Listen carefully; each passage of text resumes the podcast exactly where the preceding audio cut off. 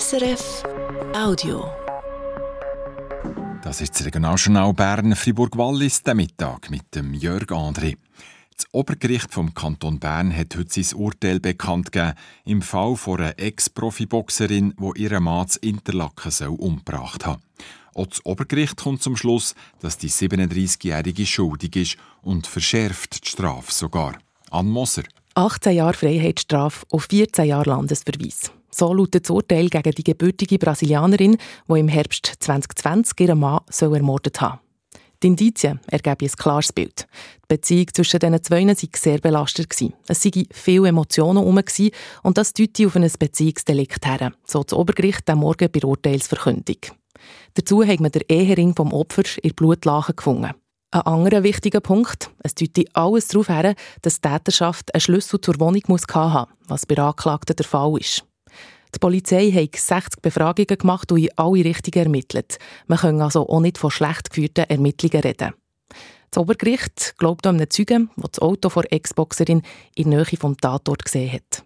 Das Regionalgericht Berner Oberland hat die Ex-Boxerin in erster Instanz schon 2022 wegen Mord verurteilt. Und zwar zu 16 Jahren Gefängnis und einem Landesverweis.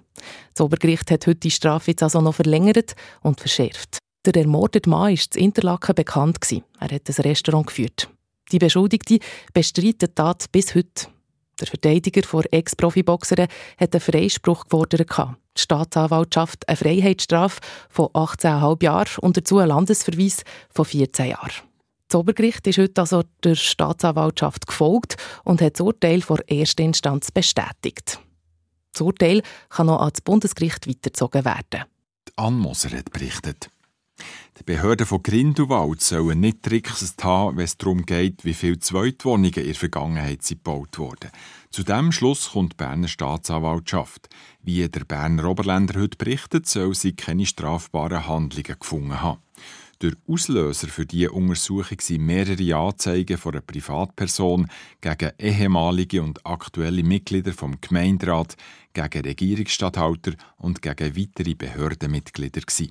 Die Vorwürfe Amtsmissbrauch, ungetreue Amtsführung und Steuerhinterziehung. Die Tageszeitung zitiert aus der Verfügung der Staatsanwaltschaft, dass es zwar zu Fehlern rund um einen Anteil von Erst- und Zweitwohnungen gekommen aber man kann nicht sagen, dass die Vorschriften wissentlich und willentlich verletzt wurden.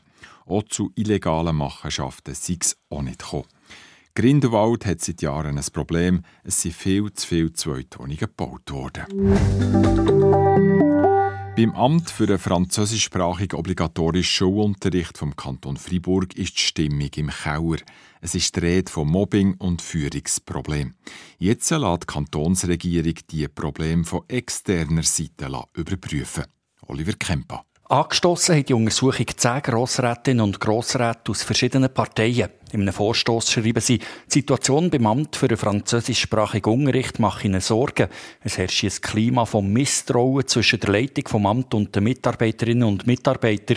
Besonders schlimm ist die Stimmung zwischen der Verwaltung und den Schulleiterinnen und Schulleitern. Es getrauen sich kaum mehr jemand Probleme anzusprechen und seine Meinung zu sagen, aus Angst, dass sie von ihren Vorgesetzten dafür gemobbt werden. In seiner Antwort auf den Vorstoß schreibt der Freiburger Staatsrat, dass er ein externes Audit beim Amt für den französischsprachigen Unterricht schon vorbereitet Es sei im Interesse von allen herauszufinden, was man im Amt verbessern kann. Und es ist wichtig, dass die Untersuchung von einer externen Firma gemacht wird, wo aktuelle und ehemalige Mitarbeitende vom Amt anonym ausfragen zu diesen Problemen. Drei Firmen von außerhalb vom Kanton Freiburg hat der Staatsrat angefragt, das Audit zu machen. Sie haben bis Ende Monat Zeit, ihre Offerte einzureichen.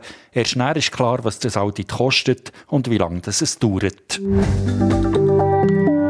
Wallis. Die Stiftung Landschaftsschutz Schweiz wehrt sich mit einer Einsprache gegen einen geplanten Bikepark auf der Torrentalp, ihr Gemeinde Albine. Für diesen sogenannten Skillpark sind massive Backerarbeiten und Landschaftsveränderungen vorgesehen, schreibt der Landschaftsschutz ihre Mitteilung. Dabei hat man keine Abwägung aus Umweltsicht gemacht.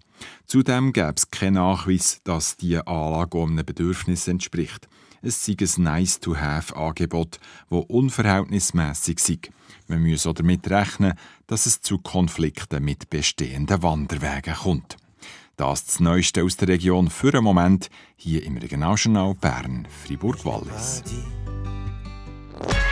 Das war ein Podcast von SRF.